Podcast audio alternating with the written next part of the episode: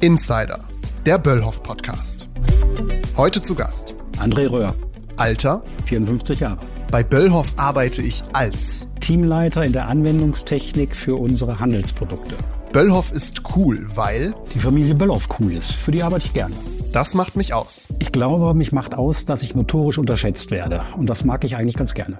Nach der Arbeit. Sofa oder raus? Die Frage entscheidet mein Hund für mich. Bei Regen kriege ich ihn vom Sofa nicht runter. Ansonsten hat er eigentlich meistens Bock auf Gassi gehen. Herzlich willkommen zu Insider, dem Böllhoff Podcast. Heute habe ich den lieben André zu Gast. Hallo André. So, Laura? Danke, dass du trotz deiner Verletzung hier bist, denn du hast dich ja verletzt am Meniskus, richtig? So ist es ja. Wanderurlaub in Norwegen ist vorzeitig, naja, nicht beendet, aber zumindest anders als geplant geworden. Nicht so schön, aber trotzdem danke, dass du hier bist. Das wissen wir sehr zu schätzen. In die erste Etage, genau. aber mit Aufzug. Ja, das ist doch schon mal gut, ne? Wollen wir mal direkt mal starten? Möchtest du mal kurz erklären, was du bei Böllhoff machst, was so deine Position ist? Ja, die Frage hat mir vor etlichen Jahren Dr. Wolfgang Böllhoff schon mal gestellt. Und ich habe angefangen zu erklären und er hat mir nach einer relativ kurzer Zeit zu verstehen gegeben, dass das nicht die Antwort war, die er hören wollte.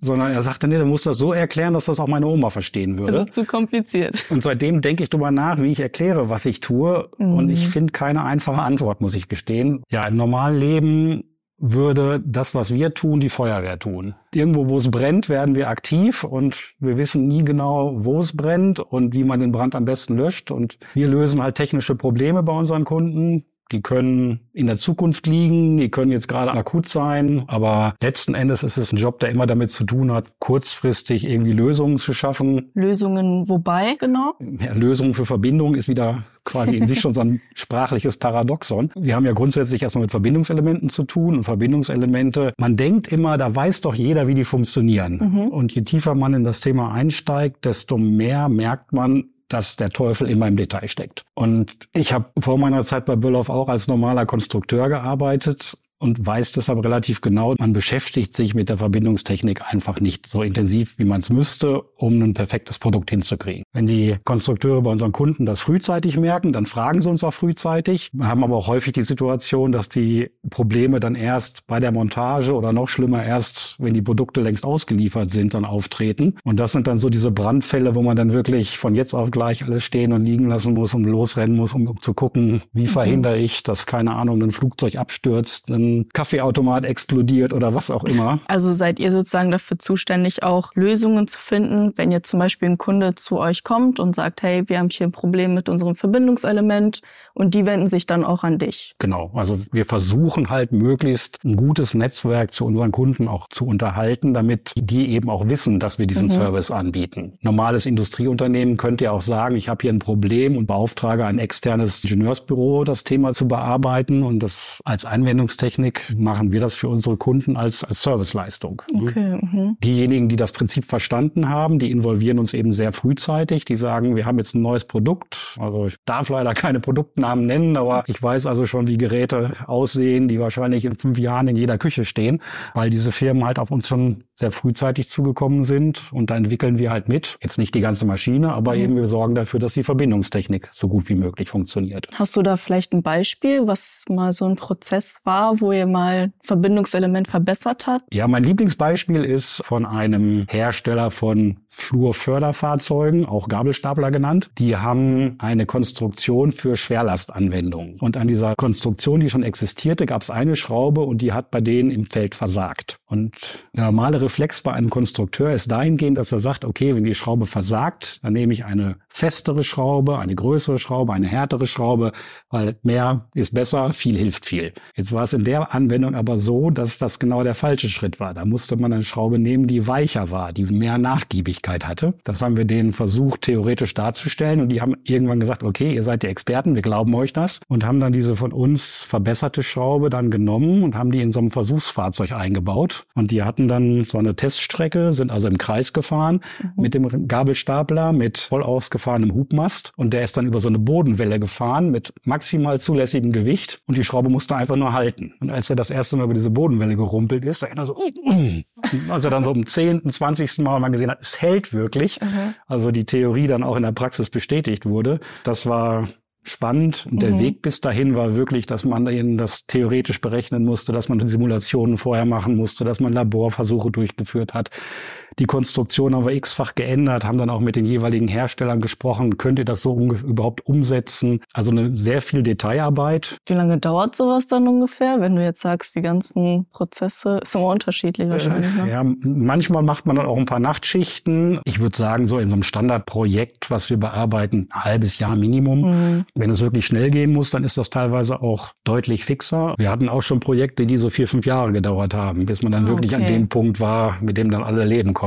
Also schon unterschiedlich, ne? Ja. Von bis alles dabei. Super abwechslungsreich. Okay. Ne? Also Hast du denn auch noch andere Aufgaben? Das ist bestimmt nicht das Einzige, was du machst. ja, ich bin ja eigentlich Teamleiter. Ne? Also Genau. eigentlich soll ich meine Truppe da irgendwie anleiten, das zu tun, was ich gerade beschrieben habe. Aber ich bin einfach auch viel zu technikverliebt. Deshalb mische ich mich auch überall mit ein. Mir wurde bisher nicht gesagt, ich soll jetzt mal die Schnauze halten, sondern ist halt ein tolles Team auch, kann man nicht anders sagen. Wie ist dein Team aufgestellt? Wie viele seid ihr? wir firmieren ja als Products and Engineering und wenn wir jetzt die Produktmanager mit reinnehmen, die halt auch viel von dem machen, was ich gerade beschrieben habe, dann sind wir in Summe 13 Leute, wobei wir sogar den Kollegen aus Österreich, der disziplinarisch uns gar nicht zugeordnet ist, immer mitzählen.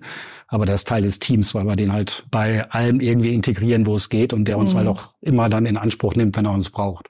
Okay, also habt ihr auch mit den Niederlassungen bei uns was zu tun? Da Ja. hattest du ja auch mal was erzählt, dass ihr da auch sehr Genau. viel im Kontakt seid. Also auch Ja. gerade die Niederlassungen, die halt keine Technik und kein Qualitätswesen dahinter haben, die kommen bei kniffligen Fällen auch häufig auf uns zu. Mhm. Und mit denen sind wir eigentlich auch relativ gut vernetzt. Ist Mhm. zwar für uns jetzt nicht so das Kerngeschäft und auch keine, keine Kennzahl, an der wir gemessen werden, aber das, das macht man dann so nebenbei. Mhm. Und wie bist du so als Chef?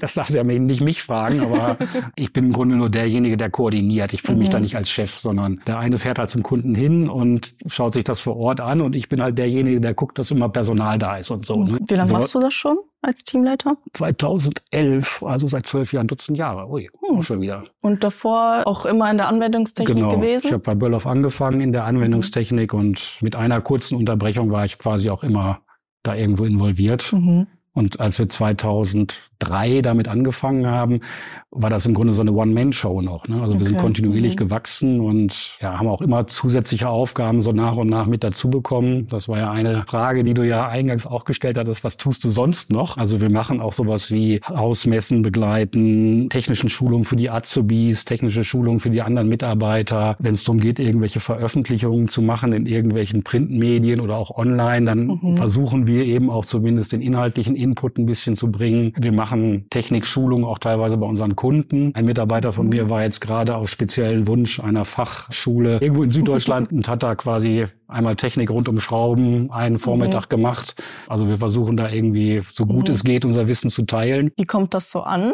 Oder wie macht ihr, wie gestaltet ihr das, dass das spannend wirkt? Oder ist auch bestimmt auch herausfordernd, ne? Ja, also Jemanden dafür zu begeistern. So. Grundsätzlich, wenn man damit anfängt und man sagt hier, ich bin Experte für Verschraubungstechnik, Mhm. dann fallen die meisten sofort in so einen narkotischen Schlaf. Ähm, weil Normteile ist halt, hört sich erstmal langweilig an. Ja, ich finde immer dieses Wortspiel ganz nett. Wir sind ja ganz viele Ingenieure und in jedem Ingenieur steckt ja Genie, in so. Genie ähm, und endet mit Nerd. Ne? Also man muss irgendwie so die, die Mischung sein aus Genie und Nerd. Mhm. Und ja, wenn man auch mit Nerds zu tun hat, die sich also auch für sowas begeistern, dann ist es sowas immer ein Selbstläufer. Mhm. Wenn man Leute, die nicht so tief in dem Thema drin stecken, dafür begeistern muss, da haben wir schon so ein paar Sachen, so ein paar mobile Prüfgeräte zum Beispiel. Mhm. Also wenn man mal einen Rüttelprüfstand anschmeißt und mal zeigt, wie sich eine Schraubverbindung selbsttätig losrüttelt, dann werden die meisten schon aufmerksam. So nach dem Mhm. Motto, oh, das geht so einfach.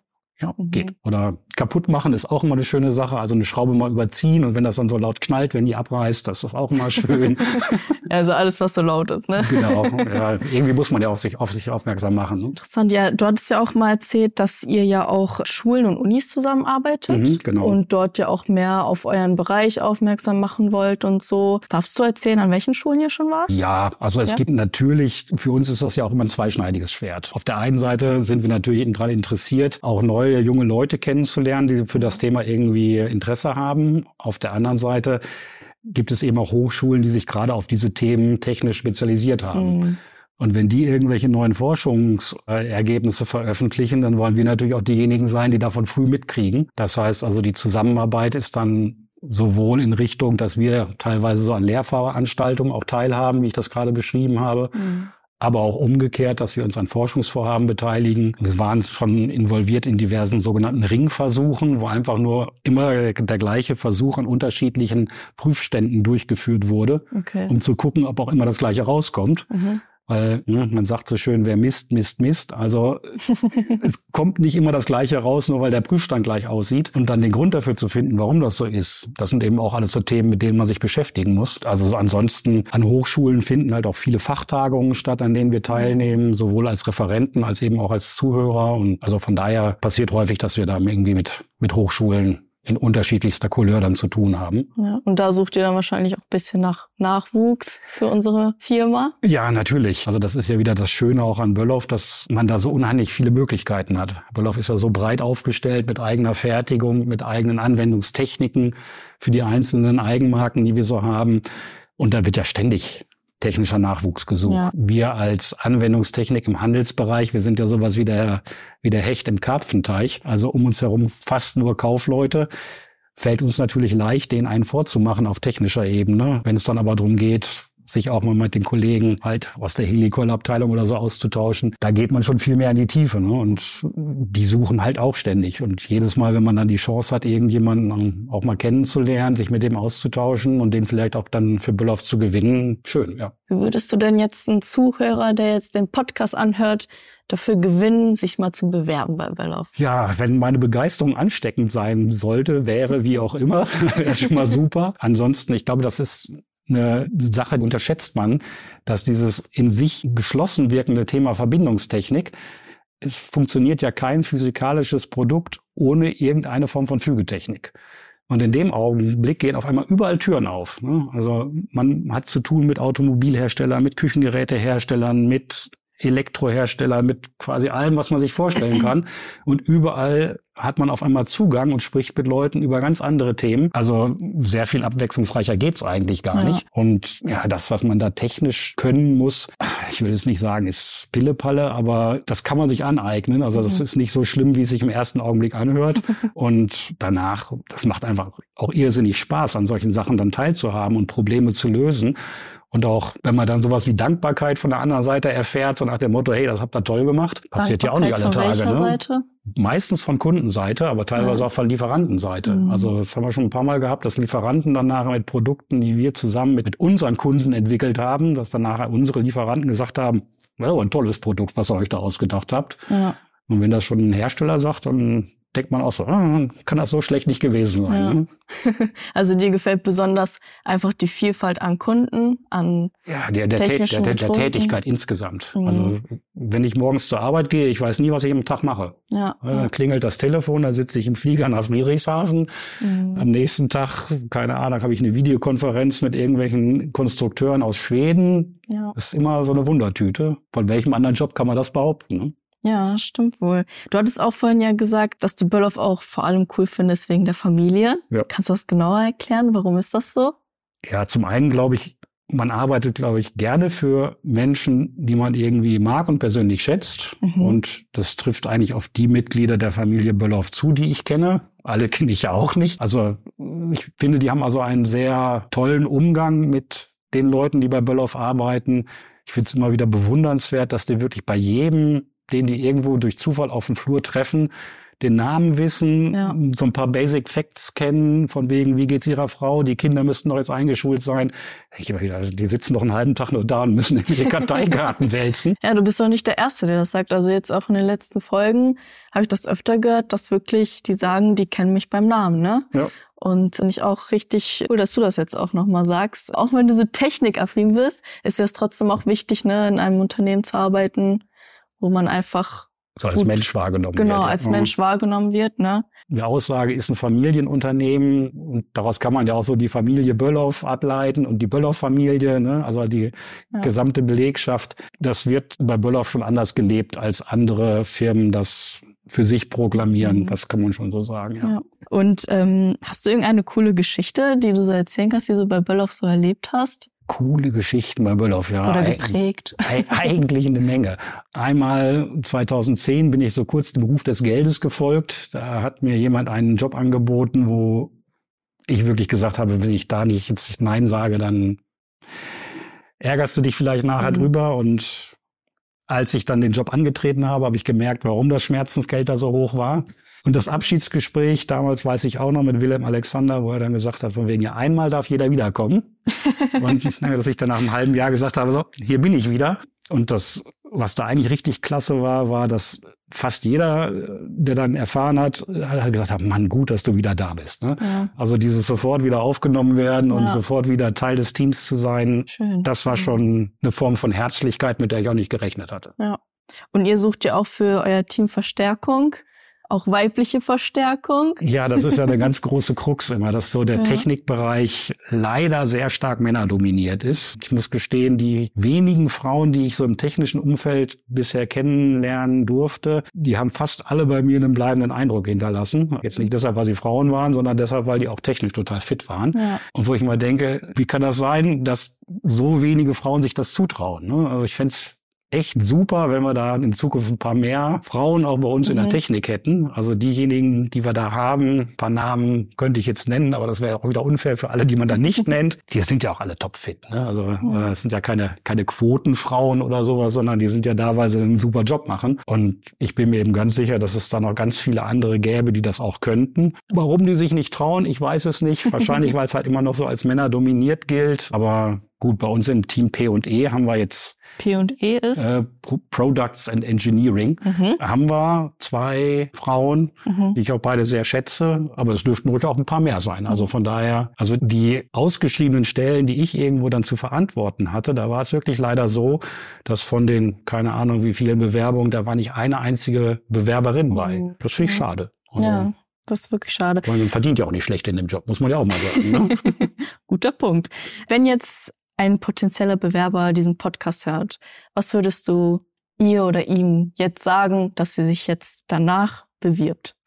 Abgesehen von der super abwechslungsreichen Tätigkeit, die man ja einfach erleben muss, um es wirklich zu begreifen. Vor allen Dingen keine Angst vor der Technik, weil das ist erlernbar. Ne? Also mhm. technische Skills, die erwirbt man. Dafür sind wir auch gut aufgestellt, Leute da so technisch fit zu machen. Mhm. Und wenn man denn Spaß dran hat, irgendwie auch Probleme zu lösen und auch mal ein bisschen gerade dahin zu gehen, wo es dann wirklich auch mal spannend wird, dann wäre man bei uns eigentlich genau richtig. Ne? Also ich erlebe das teilweise so bei Leuten, die dann so von der Hochschule runterkommen, die dann mit so einem Gedanken kommen, jetzt so in diese tägliche Routine in der Berufswelt einzutauchen. Das ist ja irgendwie langweilig. Äh, bei uns nicht, nee, also definitiv. ähm, okay, also bei uns wird's nicht langweilig. Ich sag dann immer, wir spielen so mit den großen Jungs. Ne? Also ja. da, wo eben auch die Anforderungen hoch sind, aber man auch, wenn man gefordert wird, auch zeigen kann, was man drauf hat. Ne? Ja, ja. Ja, dann hoffen wir mal, dass wir durch die Folge vielleicht jemanden erreichen könnten. Wäre schön, Und, ja. Äh, also es ist natürlich viel los im Unternehmen, du hast viel zu tun, aber du hast ja auch ein Privatleben, oder? ja, so ist es. Ähm, ich habe auch ein paar Überstunden, die ich vor mir herschiebe, aber trotzdem ist es, glaube ich, wichtig, dass man auch irgendwo einen Ausgleich hat zu dem, was man so im Job macht. Ja. Und ja. da gibt's halt so ein paar Dinge, die ja, mein Hund hatte ich ja schon erwähnt. Genau, hast ähm, erwähnt, ja. Das ganz lieber Kerl, den wir aus der Tierrettung übernommen haben. Hm. Da haben wir uns quasi so die Katze im Sack gekauft. Der galt wirklich als unvermittelbarer Problemhund. Okay. Und das einzige Problem war, dass der zu wenig gekuschelt wurde. Ne? Oh. Seitdem er ausreichende Streicheleinheiten kriegt, ist das der liebste Hund von der Welt. Ja, was gibt's sonst noch über mich zu berichten? Hier, dein Armband. Ach so, mein Armband, ja. Beim Podcast immer schwierig zu zeigen. Genau, aber kannst ähm, ja mal erklären, was, was sieht man denn da? ja, stehen sechs Buchstaben drauf. W-A-C-K-E-N. Kurz Wacken ausgesprochen. ähm, ja, ich hab's wie nicht, leider nicht alle dieses Jahr aufs Gelände geschafft. Äh, spannende Geschichte, also so ein kleines bisschen, ja, so etwas härtere Gitarrenklänge sind durchaus meine Musik und mhm. dementsprechend ist das einmal im Jahr so eine Pflichtveranstaltung, da hinzugehen. War eine verlustreiche Schlacht dieses Jahr. Wir hatten also nachher wirklich nur noch einen in unserer Truppe, der nicht irgendwann mal im Lazarettzelt war. ähm, gut, aber bei den speziellen Verhältnissen dieses Jahr war ja wirklich eine reine Schlammschlacht. War damit zu rechnen, dass das ein bisschen, bisschen extremer wird. Cool. Ja, ansonsten, was fällt mir noch zu mir ein? Bin Großvater, habe zwei Enkelkinder. Ähm, Ach, was? sieht man mir vielleicht nicht an. Ne?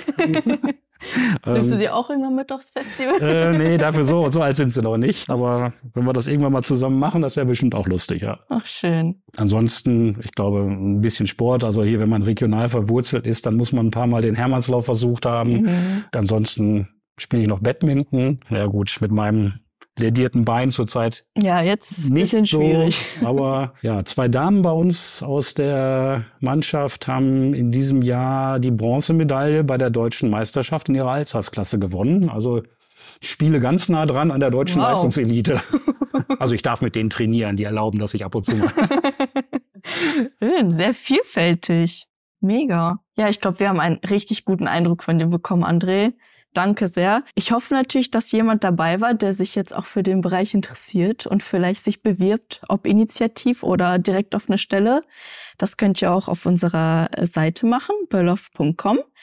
Und genau, wir freuen uns über Bewerbungen. Es darf sich auch vielleicht ein interessierter Kunde wenden, an uns wenden, der da mal Kunde, ein technisches genau. Problem hat und bisher genau. nicht wusste, dass wir auch so eine technische Beratung anbieten. Genau, also gerne melden über die Startseite und wir freuen uns auf euch und auf die nächste Folge. Und bis bald. Tschüss. Ciao.